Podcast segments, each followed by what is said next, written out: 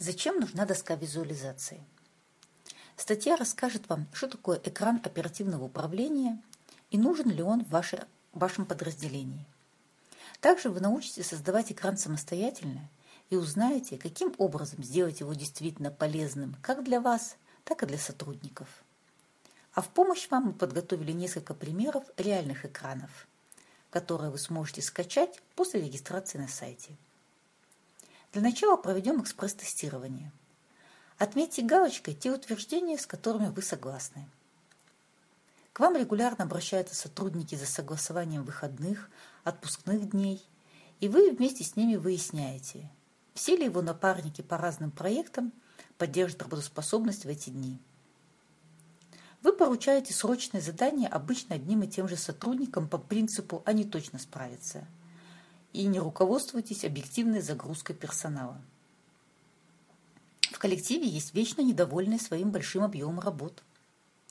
При появлении нового проекта вам приходится собирать коллектив и выяснять текущее положение дел у каждого, чтобы решить, кому поручить новую задачу. Если вы отметили хотя бы один пункт, значит без визуального управления работой отдела вам не обойтись.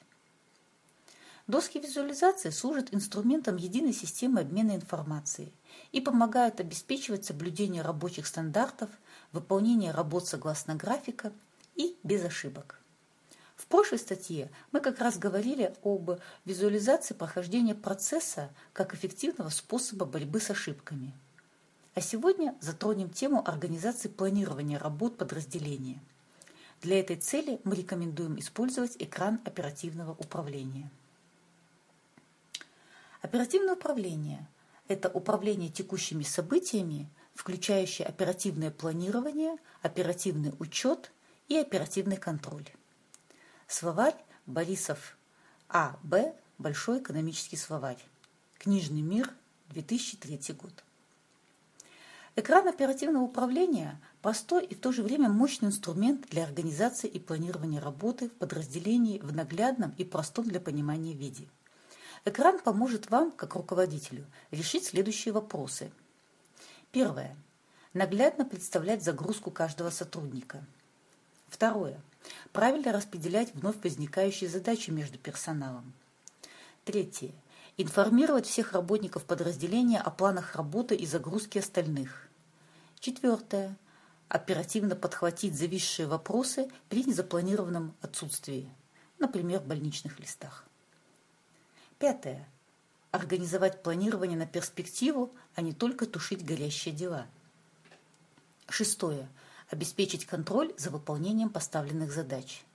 Седьмое. Создать благоприятную атмосферу в коллективе. Любой руководитель всегда знает, чем заняты его сотрудники, и по мере своих сил регулярно подбрасывает им новые вопросы для решения. При этом сами сотрудники чаще всего хорошо представляют только свой фронт работ. Чем же занимается сосед – дело десятое.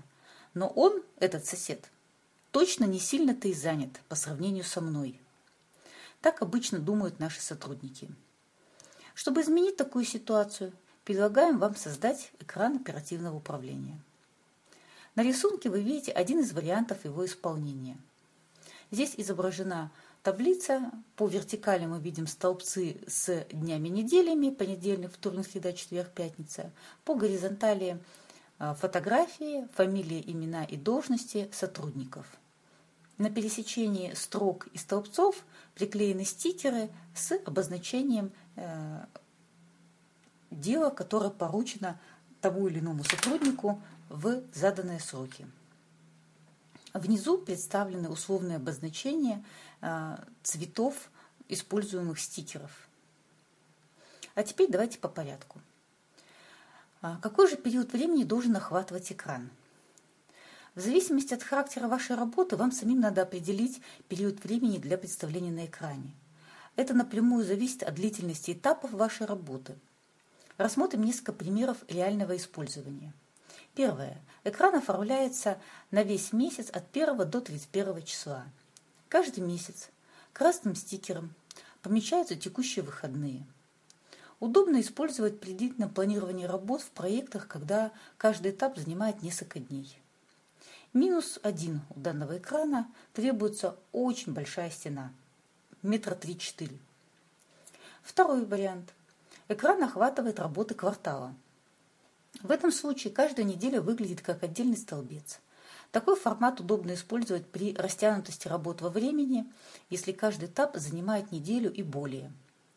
На длительный период наглядно видно занятость, отсутствие в отпусках и командировках. Обычно при таком планировании работ в строку «Сделано» перемещаются только выполненные срочные задания. Третий вариант – когда экран охватывает только одну текущую рабочую неделю, с понедельника по пятницу. Разумно использовать данный вариант при работе с этапами небольшой длительности. Если же у вас а, большой коллектив, но который может быть разделен на группы по проектам, по направлениям, по задачам и так далее, то вам стоит использовать четвертый вариант – когда вы делаете несколько экранов. У руководителя размещается экран, который отражает состояние дел в целом по, по всем группам, а в кабинетах групп уже подробные экраны с планированием работы отдельных сотрудников. Причем тут уже вам самим решать, какой временной интервал будет на разных экранах. Обычно руководителю достаточно видеть более крупные интервалы организации работ, недели или даже месяц. А для исполнителя интервалы должны быть более мелкие. Как разрабатывается экран? Все работы по созданию проводятся совместно с сотрудниками. Выделите пару часов для обсуждения внешнего вида и способа изготовления.